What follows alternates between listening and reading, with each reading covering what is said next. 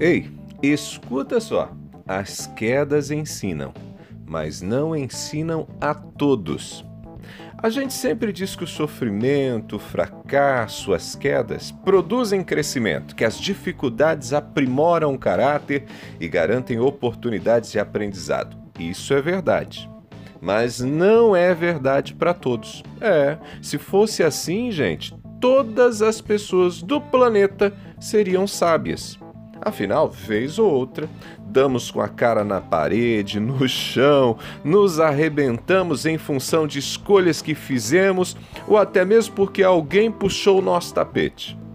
Como eu tenho repetido, o sofrimento sempre nos visita.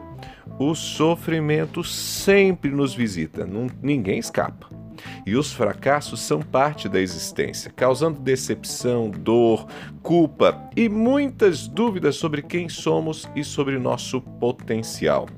Ainda assim, não é difícil notar que nem todo mundo cresce a partir de uma queda.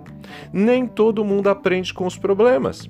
Muita gente, inclusive, vez ou outra, passa por situações muito semelhantes às que já experimentou em outros momentos passados. Já conheceu aí alguém que não consegue parar em nenhum emprego por algum tipo de comportamento que a pessoa nunca abandona? Já conheceu aí alguém que nunca consegue manter um relacionamento porque sempre se envolve com gente de mau caráter? O que será que acontece com essas pessoas? Porque seguem quebrando a cara e vivendo sempre uma vida pequena, dramática e cheia de dor. Porque as quedas ensinam, mas não ensinam a todos. Portanto, ainda que todo mundo repita que os momentos difíceis são oportunidades de crescimento, compreenda uma coisa: vai ser crescimento para você se você quiser que seja. O seu momento difícil só vai te fazer crescer se de fato você buscar aprender algo novo. Tudo vai depender do seu olhar, da sua atitude. Tudo vai depender de sua atitude e disposição em tornar a sua vida diferente a partir daquela experiência dolorosa.